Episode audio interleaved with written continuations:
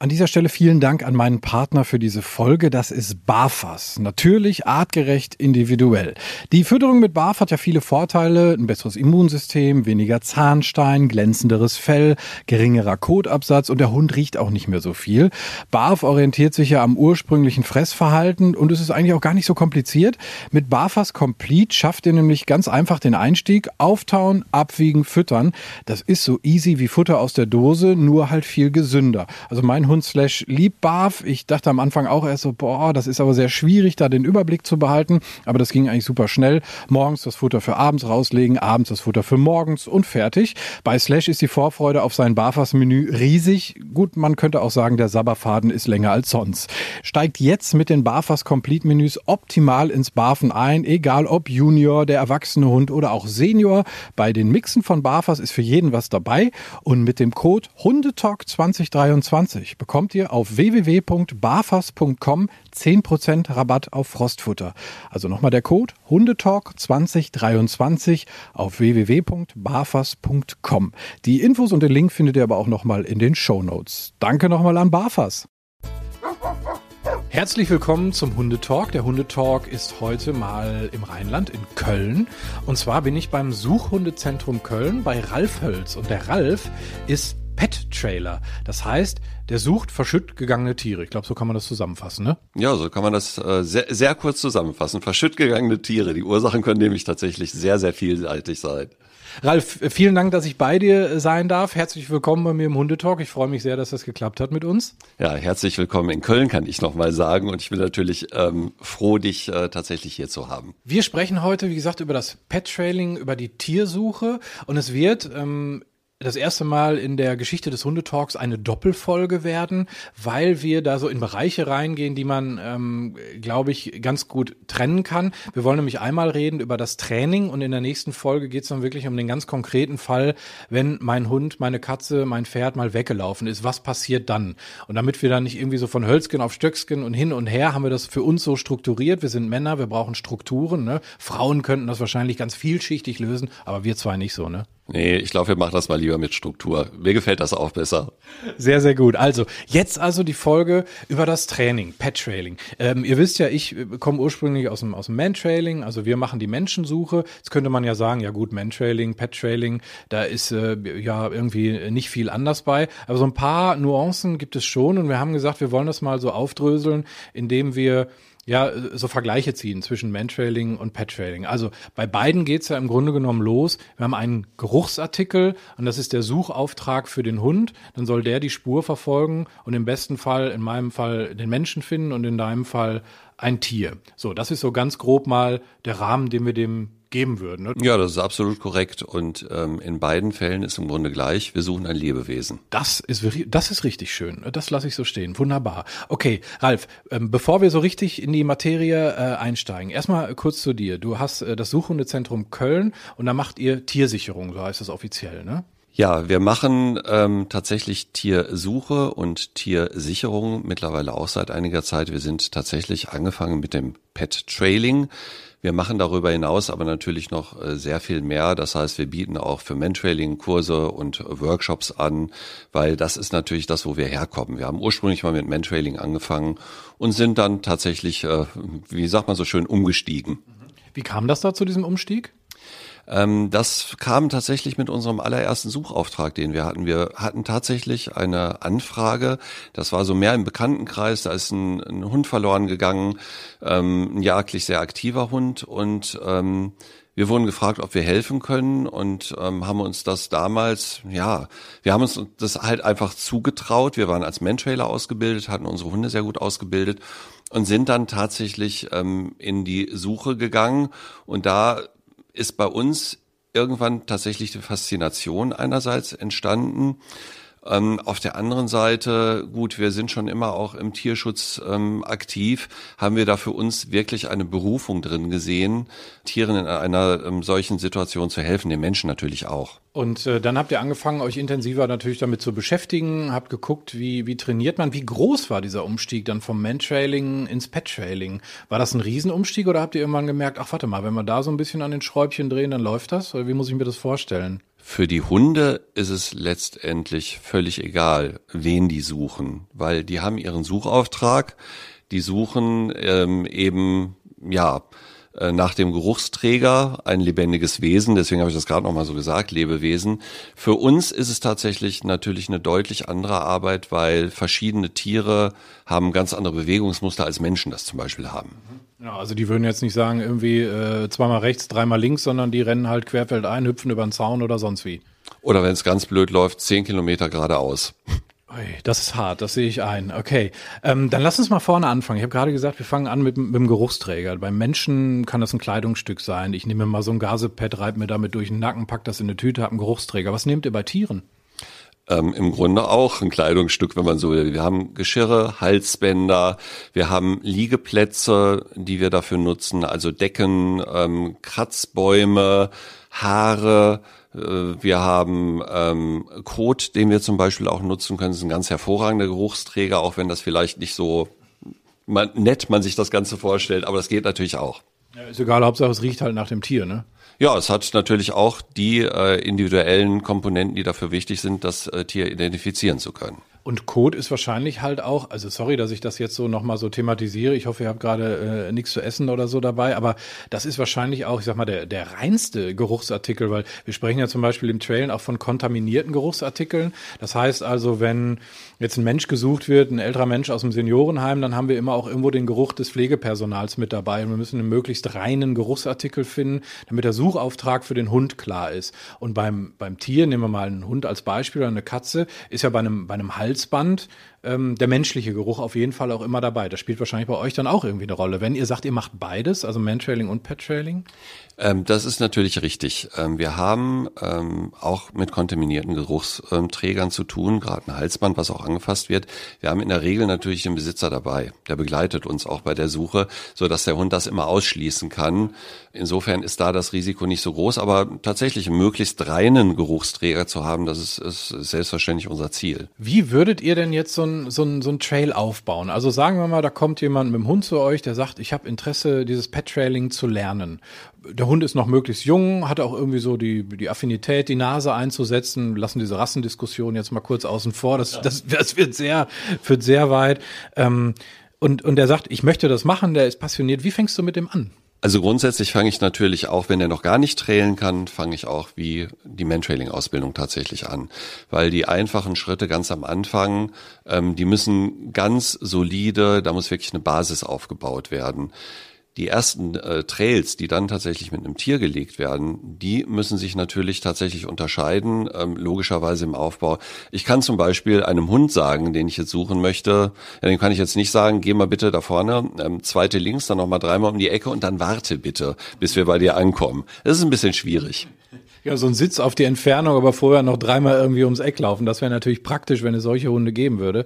Okay, also dann, dann fangt ihr also klassischer an mit Menschen, damit der Hund erstmal so dieses Ritual versteht, dass die Verbindung da ist, Großartikel, Trail, Person. Ne? Dass da so eine Verknüpfung da ist, dass dieser Suchauftrag überhaupt dann eine Bedeutung hat für den Hund.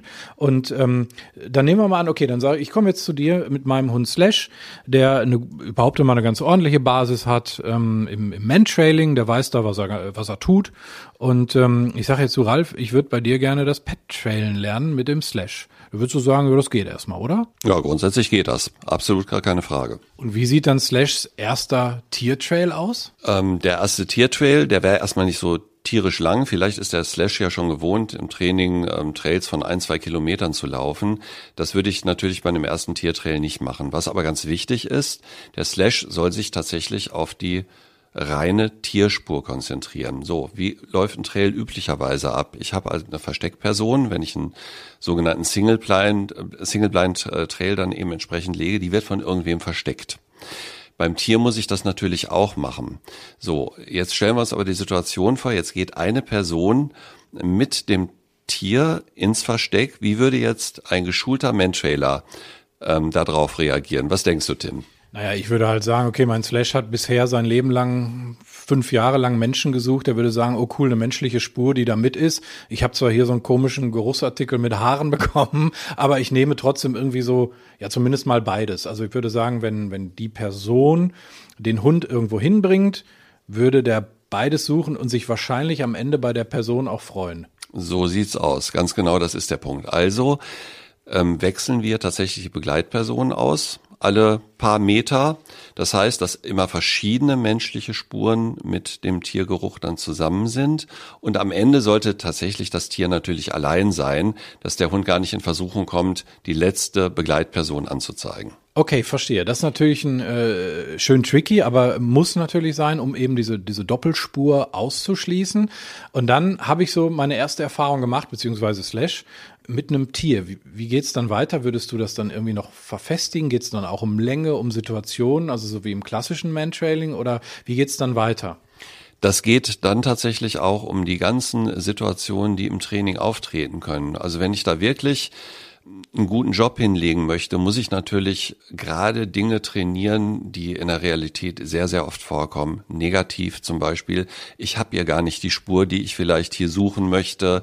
Ich habe ganz oft vielleicht frustrierende Situationen für den arbeitenden Hund, dass ich ähm, am, am Spurende auch negativ habe, das heißt gar kein äh, Tier vorfinde. Solche Sachen sind extrem wichtig. Was sind dann so, wenn wir verschiedene Startsituationen üben, was ist da so der, ja, der Unterschied zum Mantrailing? Also, oder, oder, ja, wo laufen die Tiere so klassischerweise weg? Also, du hast eben gesagt, ihr habt einen Kratzbaum mal als Geruchsartikel äh, genommen oder ein Kratzbaum kann ein Geruchsartikel sein. Geht ihr dann mit dem Hund in den Flur, wo der Kratzbaum steht, lasst ihn dran riechen und startet von da oder nehmt ihr den Kratzbaum mit raus oder wie läuft das?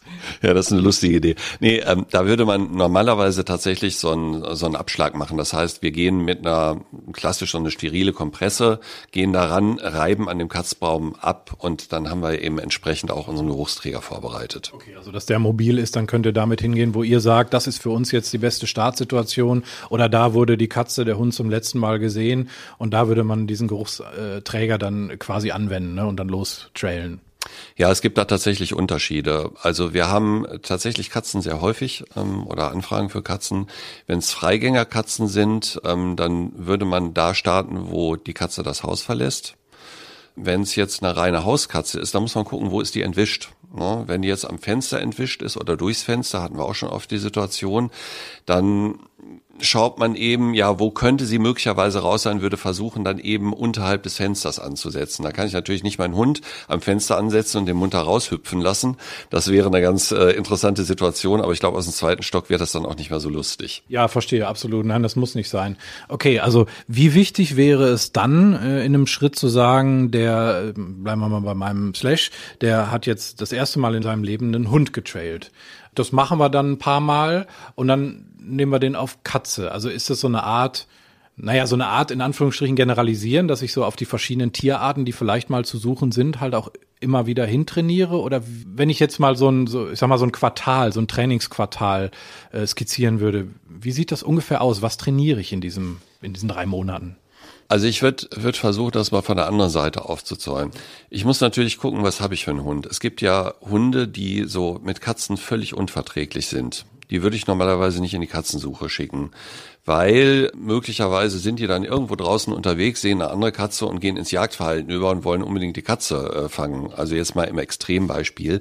Ähm, ich habe es generell sogar sehr oft damit zu tun, dass ich eben Tiere haben, die sich in Situationen verlaufen, die für ein ja, die ich mir normalerweise im, im, Training nicht gerade wünschen würde. Wildreiche Gebiete, andere Tiere, die da Ablenkung darstellen. Und das sind tatsächlich Themen, die im Training einen großen Stellenwert haben. Das heißt, ich muss natürlich auch trainieren, wo ähm, ich äh, ja zu großen Ablenkungen einfach äh, kommen kann. Äh, Gebiete, Hunde, Freilaufflächen, wo ganz viele andere Hunde den, den, den Trail möglicherweise stören können. Das ist so ein klassischer Aufbau. Ich würde jetzt nicht sagen, ein Monat Katze, ein Monat Hund, ein Monat Pferd, mhm. sondern die verschiedenen Tiere mit ihren verschiedenen Be äh, Bewegungsmustern tatsächlich ähm, trainieren im Trail.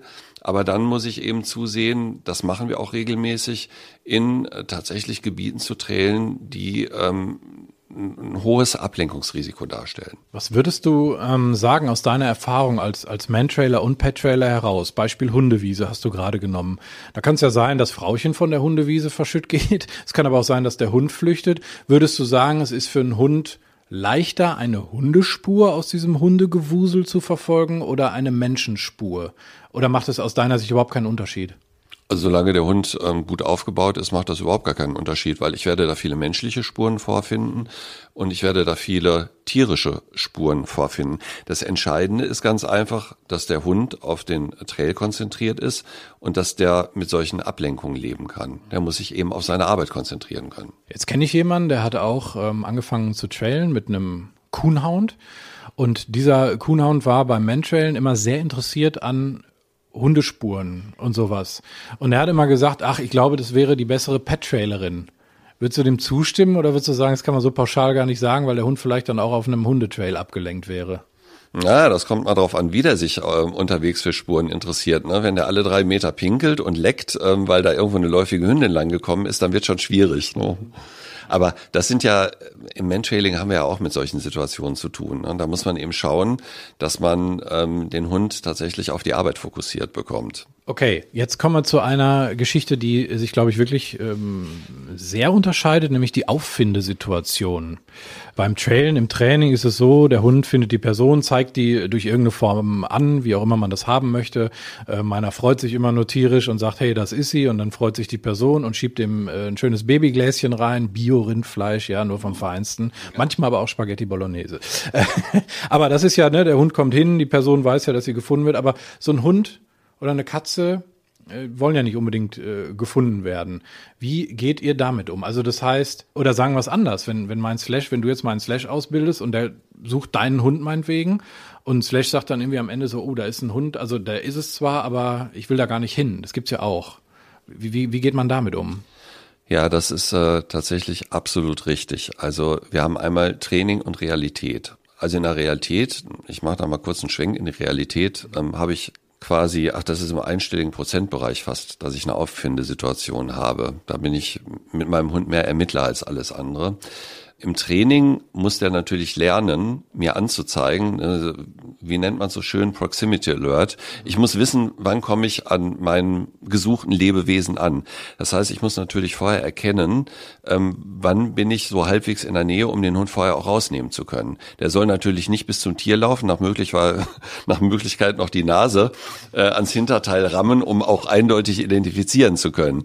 Also das ist sicherlich nicht der richtige Weg. Also wer auf die Anzeige steht, der hat auf jeden Fall ein Problem. Proximity Alert, um das kurz zu erklären, also der Hund zeigt halt körpersprachlich, wenn er in die Nähe seines ähm, Geruchs kommt, den er als Suchauftrag bekommen hat und dann freut er sich, ist happy. Ich glaube, so kann man das ganz, ganz kurz um, umschreiben. Und man sollte als Hundeführer sowohl bei Menschen ähm, als auch bei, bei Tieren das halt erkennen. Du hast es gerade erklärt, warum das bei Tieren so ist. Wie löst du dann sowas auf? Das würde mich als Menschwähler interessieren, weil so die Freude am Ende ist ja ein wichtiger Bestandteil. Also irgendwie zu sagen, hey Junge, das hast du gut gemacht. Wie, wie macht ihr das? Also die Hunde brauchen tatsächlich eine hohe Frustrationstoleranz. Absolut, weil wir gehen ganz oft nach einem Trail nach Hause, da lobe ich wie Bolle, dass der Hund äh, mir halt anzeigt, hier ist die Spur zu Ende, ne, bis hierhin bin ich gekommen und der bekommt natürlich dann auch einen Auffangtrail, um einfach auch diese Freude, kurzen Auffangtrail in die Freude reinzubringen. Ähm, das ist regelmäßig total wichtig, ähm, aber ansonsten wird er natürlich für das, was er getan hat, auch extrem gelobt. Das kann auch mitunter schwierig sein, wenn man halt einen Todfund hat beispielsweise. Dann bin ich in der Situation, da muss ich natürlich gucken, dass der Besitzer nicht gerade neben mir steht und ich den Hund dann überschwänglich lobe und, und, und, und mich total freue. Das geht dann ein bisschen verhaltener zur Sache. Aber das ist tatsächlich ganz schwierig und auch in einer solchen Situation hat er natürlich trotzdem seinen Job richtig gut gemacht. Okay, das ist, das merke ich schon, das ist eine schwierige Gratwanderung auf der einen Seite, dem Hund zu vermitteln, hey, das hast du gut gemacht, während der Besitzer hinter einem ist und äh, sein, sein totes Haustier halt dann äh, leider sehen muss, was ja wirklich schwierig ist.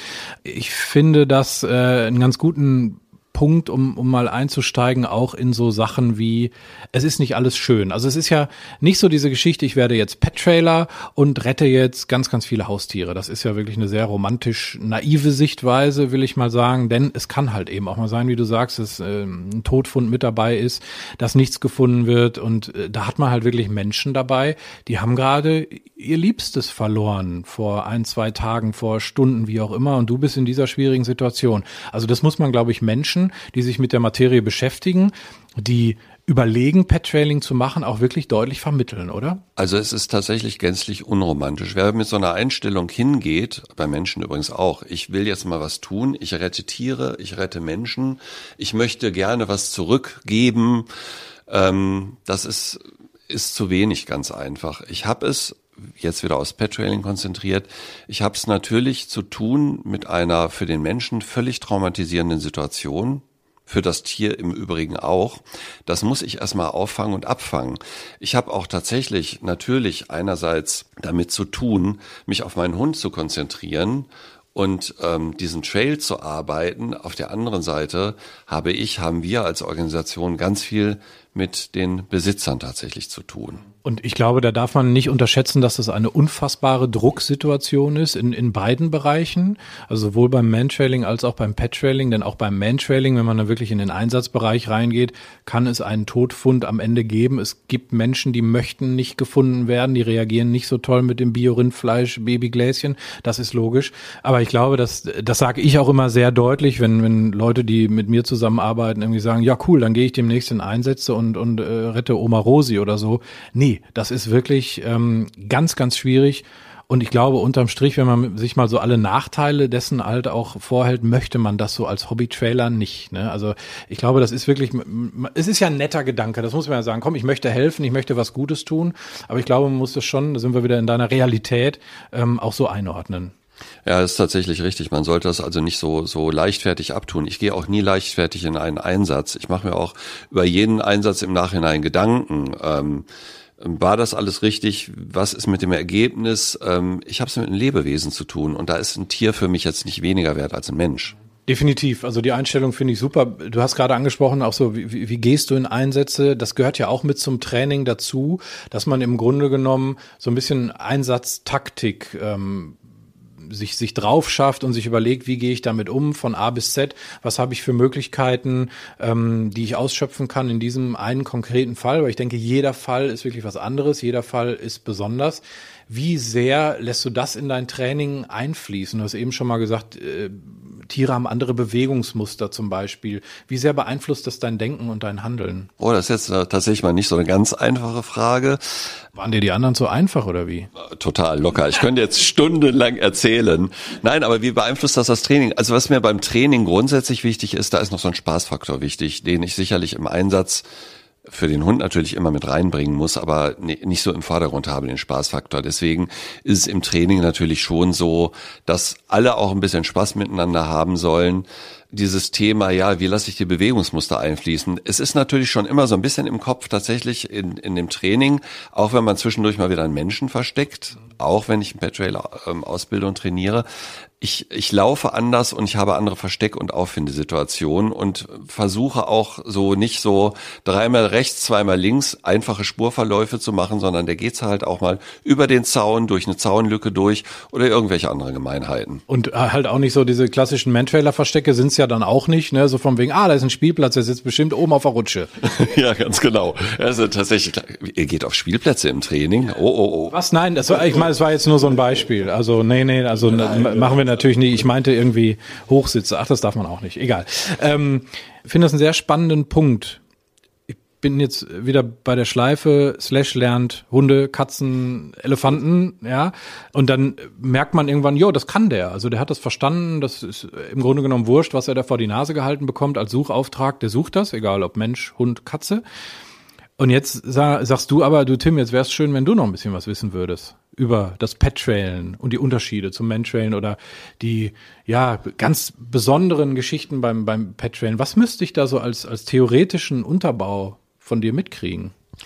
Also du solltest sehr viel tatsächlich über die Tiere wissen, wie die sich verhalten können, wenn die, ähm, wenn die abgängig sind. Also ich würde jetzt auch nicht mal einfach äh, losgehen und würden alle Elefanten trälen. Ich meine, hier entlaufen, glaube ich, äh, weniger Elefanten ich denke, ich weiß schon ziemlich viel über Hunde und über Katzen. Das ist ein solides äh, Grundwissen. Damit hat man sicherlich am meisten zu tun. Aber würde jetzt jemand zu mir kommen und sagen, bitte, mein Leguan ist weg, such den mal bitte, dann würde ich mich tatsächlich vorher mal ein bisschen mit dem Leguan auseinandersetzen, was da eigentlich so ein Leguan macht. Wir hatten kürzlich ein Frettchen, eine Anfrage, und haben auch dieses Frettchen getrält. Das ist tatsächlich auch nochmal ein Unterschied. Ähm, Gut, das Frettchen, das findet eigentlich die Freiheit jetzt ganz nett. Das hat äh, immer mal wieder in die Kamera reingelächelt. Also wir wussten tatsächlich, wo es sich auffällt. Sicherung ist dann nochmal ein anderes Thema. Aber die Tiere sind einfach völlig unterschiedlich. Man sollte tatsächlich etwas über das Tier wissen, das man da auch sucht. Und du hast gerade gesagt, ihr setzt noch andere Hilfsmittel ein, Wildkameras dann zum Beispiel, das, die checkt ihr dann mal alle paar Tage, paar Stunden, ob da so ein, das Tier dann auch vorbeigelaufen ist. Und ihr habt, glaube ich, auch Lebendfallen, sehe ich, wenn ich folge dir auf Facebook, da sehe ich mal hin und wieder, wenn du was postest. Also das heißt, auch das wäre mein theoretisches Wissen zu sagen, wann setze ich was in welcher Situation ein. Ja, das ist absolut richtig. Im Grunde, wenn ich den Fall schon aufnehme, muss ich wissen, ist ein Suchhund jetzt gerade überhaupt indiziert? Es rufen ja ganz viele Leute an, die sagen, ich brauche einen Suchhund. So, und da muss ich schon mal überlegen, was ist jetzt überhaupt der richtige Weg? Und das kann tatsächlich ein Suchhund sein, das muss aber kein Suchhund sein. Zum Beispiel, äh, wir haben es eben schon mal grob angeschnitten, du hast einen sehr äh, ängstlichen Hund, der ist aus was für Gründen auch immer, Silvesterfeuerwerk ist glaube ich so ein Klassiker, ist der äh, geflüchtet, abgehauen, dann kannst du natürlich nicht irgendwie äh, happy mit deinem Hund da äh, dahin trailen. Da wird der äh, vermutlich nicht an seinem Ort bleiben und sagen, ach cool, er hat mich gefunden, danke, ich gehe nach Hause. Nein, natürlich auf gar keinen Fall. Also es kann sogar da muss, muss man das auch immer davon abhängig machen, wie lange ist der Hund schon in der Familie oder beim Besitzer. Es gab Situationen, da sind wir angerufen worden, ich brauche einen Suchhund und ähm, vier Stunden später hatten wir eine Falle vor der Tür stehen. Also es hängt wirklich immer davon ab, was habe ich da gerade für eine Situation und für ein Tier. Aber das muss man, glaube ich, dann dem, dem Hundehalter, der Hundehalterin oder auch Katzenbesitzern, ähm, äh, glaube ich, nachhalten. Ich glaube, die wissen gar nicht dann über die Möglichkeiten. Die sind in der Situation erstmal völlig außer sich und sagen, hier, äh, Pet Trailing habe ich mal gehört, gibt es doch, äh, mach das mal. Ne? Ja, ich kann meinen Satz äh, schon selbst nicht mehr hören, den ich immer sage, ich habe keine Fanghunde. Das äh, ist tatsächlich immer der, einer der, der ersten zentralen Sätze, die ich loswerde. Ich habe keine Fanghunde. Und dann unterhalten wir uns über den konkreten Fall, wenn mal ein Hund weg ist, in der nächsten Folge, ich habe es ja schon angekündigt, es wird eine Doppelfolge, wenn wir jetzt das Training, äh, hoffe ich doch ganz gut abgebildet. Und dann gucken wir mal, warum der Ralf keine Fanghunde hat, sondern Suchhunde und noch mehr Sachen auf dem Schirm hat, wie er ein entlaufenes Tier sichern kann. Das machen wir dann in der nächsten Folge und die kommt schon am Donnerstag raus. Ich danke dir erstmal bis hierhin, Ralf. Ja, danke dir, Tim.